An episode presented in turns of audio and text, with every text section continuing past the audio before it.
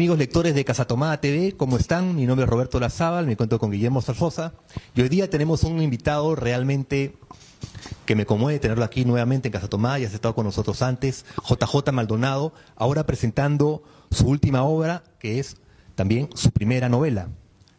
JJ Maldonado ya nos tenía acostumbrados a unos cuentos bastante buenos realmente con la editorial Campo Letrado. Recuerdo haber leído unos muy, muy buenos cuentos tuyos, JJ Maldonado. Cuéntanos sobre esta experiencia en tu nueva novela. Eh, hola, ¿cómo están? Eh, bueno, yo muy feliz de haber publicado esta primera novela, que es una, suerte de primer paso grande en lo que es la, mi escritura o, mi obra, digamos. Eh, es, una novela que, salió de golpe, que salió con mucha furia, con mucha fuerza. Trata sobre la crisis de la adolescencia, ¿no? Ese tránsito que tenemos, creo, casi todos, cuando estamos en la adolescencia y queremos pasar de, cierta infancia este, adelantada a, la adultez. ¿no? A veces no queremos, digamos, llegar a, la adultez, a veces sí queremos llegar rápidamente, eh, entonces ahí se crea como una especie de tensión. ¿no? Eh, yo creo que la adolescencia es uno de, las, de los momentos más intensos de la vida, donde te defines como ser humano.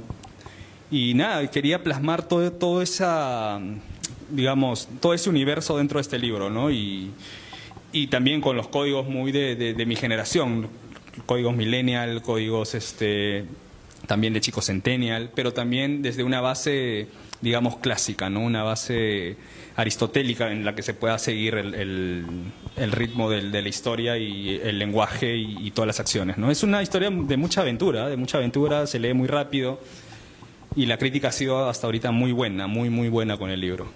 ¿A qué códigos te refieres cuando nos mencionas códigos millennials, centennials?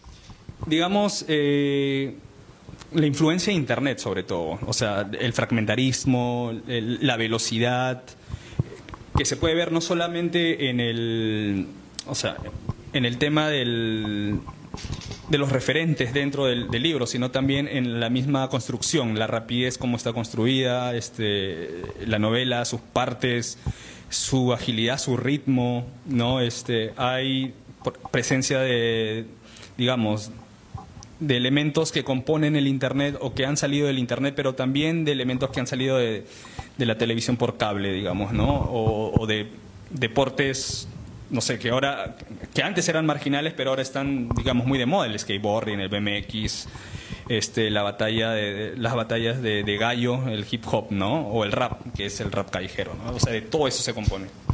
Justamente hablando de esos códigos que componen esta novela, también, eh, digamos, te inspiras o tomas este como inspiración, digamos, a uno de los escritores que es Briston Ellis, que escribe American Psycho. También este, tomas a J.D. Salinger, que escribe pues El Guardián entre el Centeno. Personajes, por un lado, de Salinger, un personaje pues eh, totalmente adolescente, niño, no sabe, no se, no se encuentra en este mundo. Eh, por el otro lado, una persona totalmente calculadora que se encuentra en este mundo y es más lo manipula. Eh, tu personaje principal, cuéntanos cuál es su sustancia, ¿no? ¿Cuál es su esencia y cuál es este su, forma de pensar y de abordar eh, sus circunstancias, ¿no? Su mundo. Mm, la esencia del personaje se llama Diosito, ¿ya? O sea, Dios, pero le dicen Diosito de cariño. Eh, su esencia es, digamos, el que él está perdido en el mundo. Él está como que no sabe a dónde ir, ¿no? Este, él quiere un futuro bueno para él, él quiere que las cosas mejoren, pero las circunstancias, el contexto hacen que vayan frustrando sus planes, ¿no? Eh, él está dentro de un espacio inventado del Callao que yo invento, que reconfiguro a partir de, referentes, no sé, como Neo Tokyo de Akira o Ciudad Gótica de Batman, eh, que es un espacio cerrado, lleno de bloques, y él vive ahí. Y tiene una pandilla de amigos este, una pandilla no tan, digamos, brava, ¿no? Pero que cuando tienen que sobrevivir, tienen que sobrevivir haciendo cosas, ¿no? Pero él no puede hacer esas cosas, por ejemplo, este, no sé, asaltar, él no puede ir a, robar un carro, no puede hacer esas cosas porque no se siente totalmente, este, no por una cuestión moral, sino digamos por una cuestión de valentía. Él no es muy valiente, que digamos, ¿no? Él este, parece estar enamorado, pero al mismo tiempo no hay una, también hay un juego ahí con su, su sexualidad, digamos. Eh, y también muchas de las cosas que le van pasando van configurándolo a él, ¿no? Entonces, yo, yo quería, o, quiero pensar que este libro es como una suerte, a ver, digamos, de estampa de, de una situación emocional, ¿no? en, la, en, la, que justo eh, Diosito, el personaje, está, este, está metido. Eh, y que es precisamente lo, de lo que conversábamos hace un instante, que es la crisis de la adolescencia, ¿no? Él está en, precisamente en ese momento, en ese momento difícil y, bien duro que, creo que nos pasa a todos. ¿Qué tanto hay de JJ Maldonado en este personaje Diosito? Eh, bueno, a, ver, no, no, no, sé si hay... Hay cosas de mí, yo creo que, o sea, no solamente en Diosito, sino en muchos de los personajes. Eh, yo cuando, o sea, yo en la adolescencia, yo tuve una adolescencia muy, muy intensa, muy, muy fuerte, o sea, este, viví cosas bastante fuertes, bastantes locuras, a veces algunas cosas que ni me acuerdo porque, o sea, ni llegaba a casa, o sea, cosas así, ¿no? Eh, que, creo que, que, a muchas personas les ha pasado en algún momento. Eh, entonces, todas esas experiencias, todo ese tipo de cosas se mezclan en el libro, pero no es un relato, digamos, autobiográfico, referencial, sino trato de, utilizar más la imaginación para decorar y mejorar esa, esa digamos, mm, ese estado autobiográfico referencial, ¿no? Porque no quiero que se quede en, en la plena mención de mi yo, sino que haya muchos yo ahí dentro, ¿no? Y yo inventados, yo de otras personas, yo incluso de, referencias cinematográficas, literarias, este, del anime, del hentai, la pornografía, o sea, es un cúmulo de cosas, ¿no? Y, y que se resume en este libro. Esta es tu primera novela, has escrito antes cuentos. ¿Cómo es el espacio donde escribe JJ Maldonado? Eh, como, como el, espacio, físico, físico, y el espacio luego emocional. Eh, el espacio físico, bueno, yo escribo este en mi cuarto, generalmente, este me encierro ahí, pero me gusta me gusta escribir no no como un digamos una anacoreta que que tiene que haber silencio, no tiene que venir nadie a molestarme. No, yo no puedo escribir de esa forma tan solemne, digamos. A mí me gusta escribir con, digamos, con todas las ventanas del Internet abiertas, con mi WhatsApp funcionando, el Facebook funcionando, mi celular, ¿no? Este, con música, con música muy rápida, porque eso me ayuda al ritmo, ¿no? Me ayuda a, que el, este, mientras escribo haya una influencia inconsciente, digamos, de, de, estos, de estas velocidades de la, de la, de la música. Eh, también me gusta que, vengan a interrumpirme, no me gusta sentirme tan solo. Eh, ¿Qué más? En mi, estado, a veces también escribo, bueno, eh, eh, por el celular, cuando estoy fuera, o sea, cuando salgo de casa, por alguna urgencia, estoy siempre pensando en lo, que, en lo que estoy escribiendo, ¿no? Y de pronto se me ocurre una frase o veo algo y entonces lo anoto y empiezo a avanzar y empiezo a hacer cosas, lo anoto ahí. Este, también, esto es algo muy interesante. Mira, cuando yo voy a empezar un libro, o, sea, o, un cuento, o una novela, algo, yo voy escribiendo primero, la, digamos, la primera versión de manera mental. O sea, voy construyendo el personaje dentro, voy viendo cómo se va a desarrollar, qué cosas van a hacer, y se va construyendo en mi interior. Hasta que yo ya tengo como una especie de borrador interno. Eh, recién lo paso al papel y empiezo a estructurar, empiezo a hacer un, pequeño bosquejo, digamos, de lo que voy a hacer ya cuando tengo todos los materiales, ¿no? Eh, y en el tema del estado anímico no, no sabría decirte, depende, ¿ah? Depende. Este, puedo estar un día muy alegre y, y empezar a escribir supuestamente influido por esa alegría, pero de repente me sale un bodrio, ¿no? O, unas malas, o páginas malas, o de repente estoy un día, este, no sé, triste, deprimido y, y me puede salir algo muy alegre, muy, o sea, de mucho color, no lo sé. Entonces, no sé si en mi caso influye mucho el estado de ánimo, sino más bien el la constancia que, o sea, sí, la, la, idea mental que yo ya he tenido y a partir de eso empiezo a, trabajar, ¿no? Ya las sensaciones exteriores como que este, no, no, no me influyen tanto, no me influyen tanto al, momento de...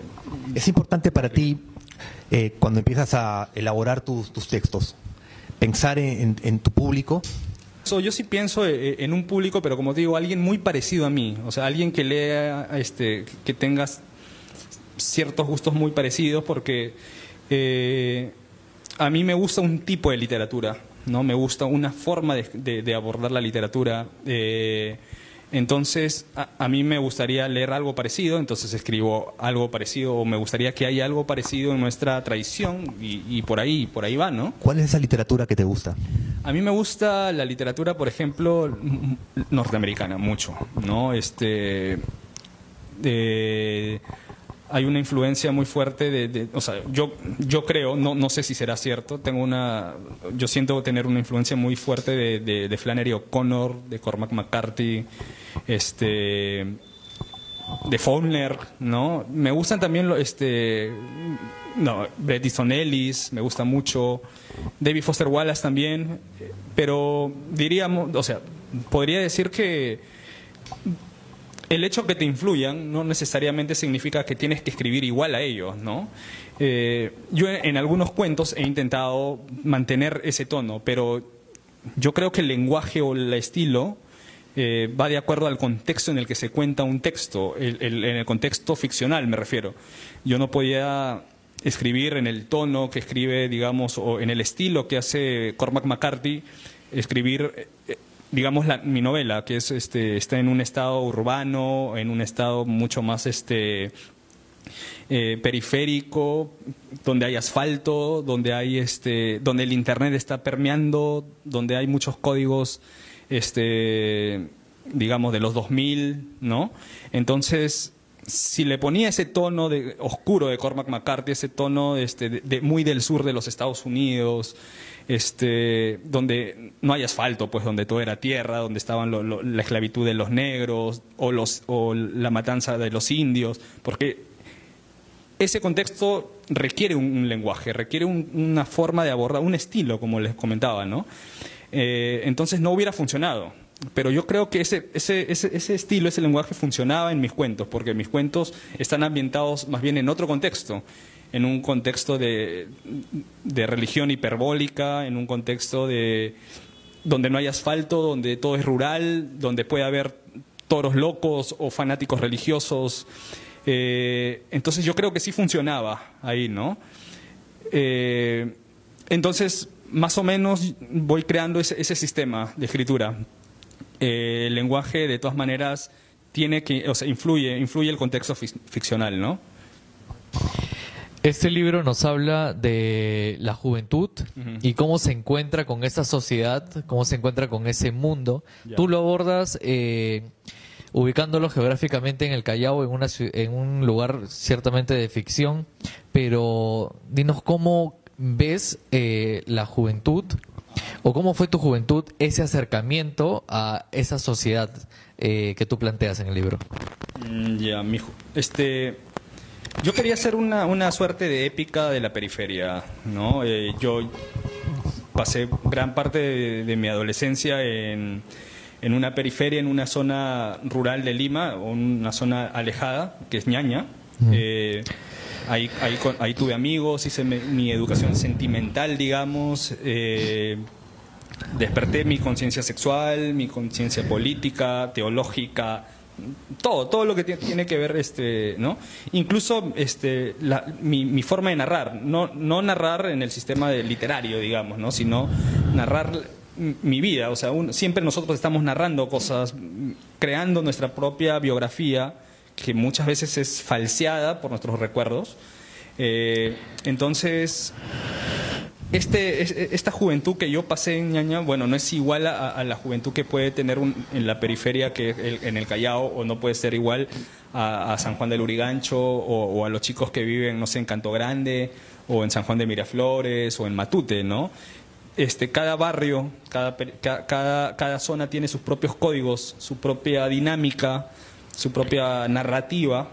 Eh, sin embargo, se pueden vincular por algunas cosas, ¿no? que, que son la, el espíritu siempre rebelde de los chicos, el, siempre estar dando la contra o el meterse en problemas, ¿no? Eh, yo creo que tiene eso el libro, ¿no? Ese espíritu muy de de juventud, pero no, no de una juventud que se determina un, a un solo contexto, sino puede ser una juventud de- de- de muchos contextos, de muchos tiempos históricos incluso, ¿no?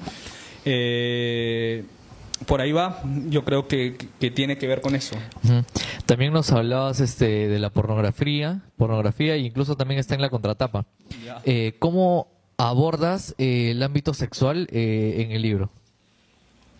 Mm, Bueno, eso ya es un trabajo meramente narrativo, ¿no? Eh, tienes que darle sus espacios al, al- al- al constructo, digamos, de la sexualidad del personaje y del- de las personas que lo rodean, ¿no? Eh, sí, hay, hay muchas referencias ahí a la, a la pornografía en línea porque, o sea, es un libro que, que, como te digo, tiene mucho del Internet, ¿no? Eh, tiene mucho de este, de, de este, de este momento cuando, cuando llega el, el Internet a, no sé, a Lima, las cabinas de Internet. Yo pienso que chico, que adolescente no, no, no, no entró alguna vez a una cabina de Internet y de manera, este, no sé, intencionada buscó una, una página porno o de repente de manera inocente abrió una, una, una carpeta y encontró un video que, que- que habían descargado otros chicos. O sea, yo creo que todos, de, de alguna forma, ¿no? Eh, un tiempo estuvo de moda las cabinas de internet este, cerradas para cada persona, me acuerdo, ¿no? Las privadas, que costaban un poco más caro y, y eran, eran toda una locura. Este, la etapa de la adolescencia es eso, pues, ¿no? Es- ese descubrimiento, o sea, cuando descubres o tienes conciencia sexual de, de tu sexualidad, se vuelve, o sea, al mismo tiempo algo muy interesante, pero se, se puede volver algo infernal también, ¿no? Porque ahí está el tema de las frustraciones, el tema de, este, de las obsesiones, se crean las parafilias incluso. Eh, yo recuerdo que con, con- con mis amigos eh, teníamos, nos, este, nos repartíamos escondidas en esa época cuando eran dis- habían discos, ¿no? Este, discos de, de- de- pornografía que se descargaban por ahí ot- otros chicos y lo, lo- lo utilizaban como si fuera mercancía barata y nosotros lo llamábamos las actualizaciones. ¿Por qué las actualizaciones? Porque para que nuestros padres no nos descubran, poníamos esos discos actualización de Windows, no sé, 3. Entonces, nuestros padres nunca iban a imaginar que eran discos pornográficos, digamos, ¿no? Entonces le llamamos, ya, pásame las actualizaciones, tengo esta actualización, y, y- y así, digamos, tratábamos de que no nos descubran, ¿no? Eh, o sea, son cosas que no creo que haya vivido solo yo, sino muchos adolescentes de la época, ¿no? Sobre todo con el Internet, ¿no? Es, es- es mucha la diferencia con otras generaciones en ese sentido. Yo creo que generaciones mucho más antiguas también han, han consumido de alguna manera u otra, quizá revistas, el Playboy en algún momento, ¿no? Este, la revista Playboy, que no es necesariamente pornográfica, pero también se, se, se, este, se utilizaba como una revista erótica, ¿no? Pero la llegada del Internet, ese acceso rápido, ahora desde el celular nomás, pues, no sé, eh, descargarte una, o, o ver una, una película para adultos, ya, ya es algo que nos ha contaminado a todos, pues, ¿no? Este libro es una crítica, es eh, de manera de recuerdo, es este, es de repente una visualización de, de lo que fue en esa época el recibimiento de, por así decirlo, del futuro del internet. ¿Qué es este libro? Eh, no sé, no sé si es una crítica o una, una especie de. No, yo lo pensé como un libro, como, una- quería contar una historia y, que la historia sea divertida y se lea rápido, como muchos muchas de las reseñas que, que han, o sea, que han escrito sobre el libro es eso, no se lee rápido, es una, o sea, tiene una estructura de, de, de serie de streaming, o sea, hace que te devores capítulo a capítulo a capítulo porque quieres saber qué pasa. Eh, entonces mi idea era eso, ¿no? Más allá de hacer críticas sociales, no, no, no, no lo pensé tanto así. Pero ahora, una vez que se, se termine el libro, se puede dar lecturas o interpretaciones y, es válido si se puede ver una crítica a, a la sociedad, al, al- al, no sé, al capitalismo, al consumo excesivo de, del Internet sin filtros, digamos, eh, porque de hecho yo creo que el Internet fue una, es una puerta muy oscura, ¿no? Porque nos abrió el mundo a, jóvenes que no hemos crecido con, o sea, no hemos nacido con el Internet, lo hemos descubierto, nos abrió el mundo, pero al mismo tiempo nos abrió, como bien mencionaba, esta puerta muy oscura, un, un acceso a, situaciones o a, realidades eh, mórbidas o, puede ser a información también eh, amoral incluso, ¿no? Eh, hay mucho de, o sea, por ejemplo, yo creo que a partir del Internet ya no se puede ver la vida desde una sola realidad. Hay muchas realidades, muchas capas de realidades. Una, una puede ser la realidad que tenemos conversando como ahorita, la, realidad real, entre comillas. Puede haber otra realidad que es la realidad que tenemos detrás de la pantalla cuando estamos en nuestras redes sociales, esa puede ser otra realidad, pero también hay otra realidad que puede ser la vida dentro de la pantalla. ¿A qué me refiero con eso? Con la deep web, por ejemplo, puede estar el tema de las este de no sé, juegos con avatares, personales, eh, información de mala entraña que hay ahí, y, hay gente que crea comunidad y, se vuelve toda una locura, entonces ya no podemos pensar en una realidad rectilínea y la realidad, o, en, en, ese realismo que siempre nos ha dominado, ¿no? sino muchos niveles de realidad. Entonces creo que todo ese tipo de cosas tiene, tiene el libro, ¿no? Y, y tiene ese espíritu, ese espíritu de... Sí, es un espíritu bastante actual, ¿no? tocas una problemática que es bastante compleja, esto del Internet, que es una realidad cotidiana y ahora los niños encerrados en casa pues han estado más de las horas que antes acostumbraban a estar frente a un monitor pegados y enganchados al Internet. Claro. Y entonces eso puede explicar el, el éxito que está teniendo tu novela apenas publicada. Quizá, quizá también hay otro, otro ingrediente, algo chiquito para agregar, que es el tema del Internet este, genera o sea, una, una sustancia química en nosotros, como muchas otras adicciones, que es la, la dopamina. Por eso también contamos, digamos, los likes, por eso estamos pensando en los comentarios, el número de vistas, no sé. Eh, y esto es algo que tiene también, o, que genera también, por ejemplo, la, la droga, que genera el alcohol, este, por eso hay muchos alcohólicos, hay muchos drogadictos. Este, la pornografía también genera dopamina. Pero ¿cuál es la diferencia con el Internet? ¿no? Que eso podría ser una cuestión para hablar y debatir y, tener incluso un conversatorio bastante interesante. Es que, a diferencia de, estas, de la pornografía, del alcohol, de, de las drogas, digamos, el alcohol se vende a personas, entre comillas, de mayores de 18 años, ¿no? Igual las drogas no, se venden a cualquiera, tiene que tener una receta médica. En cambio, ¿quién regula el Internet? El Internet, un niño de, como bien decías, un niño de tres años puede estar enganchado ahí y estar con, esa, con esa cuestión química de la dopamina y se vuelve adicto desde muy niño y por eso crecemos con tanta ansiedad, por eso crecemos tan fragmentados, por eso crecemos, o sea, ya no se puede tener a veces ni siquiera una conversación pensando qué me estarán diciendo en el celular, ¿no? Eh, entonces es todo un tema, todo un tema que, que también guarda e, eso, ese espíritu, ese espíritu de el, el chico Diosito, por ejemplo, está lleno de ansiedad, no está tranquilo. Si, si, tiene un momento de paz, ese momento de paz se le termina rápido. Eh, está consumiendo muchos este, animes, está consumiendo pornografía a veces, o, entra a trabajar en una agencia clandestina de, porno anime, ¿no? Eh, en hentai pero le pasan cosas que, que les puede pasar a, cualquiera de nosotros, pero y no necesariamente de personas súper actuales, ¿no? Eh, como te digo, tiene una un ritmo este, o una, una esencia también clásica, una esencia muy aristotélica que se puede seguir y que lo pueden leer. Mi mamá lo ha leído, mi mamá tiene sesenta y tantos años, ¿no? Y lo ha entendido muy bien, más allá de las referencias o el internet que quizás se le escapen. Pero la historia se deja leer y, lo pueden leer cualquiera, ¿no? Y, y, quizá por eso también es la parte interesante y, divertida del libro, ¿no? y yo invito a que lo lean y que les guste, pues, ¿no? Así nosotros también los invitamos a adquirir el libro aquí en su librería favorita, en Casa Tomada. Estuvo con nosotros JJ Maldonado. Muchas gracias. No, gracias, gracias a ustedes por la, la charla. Gracias.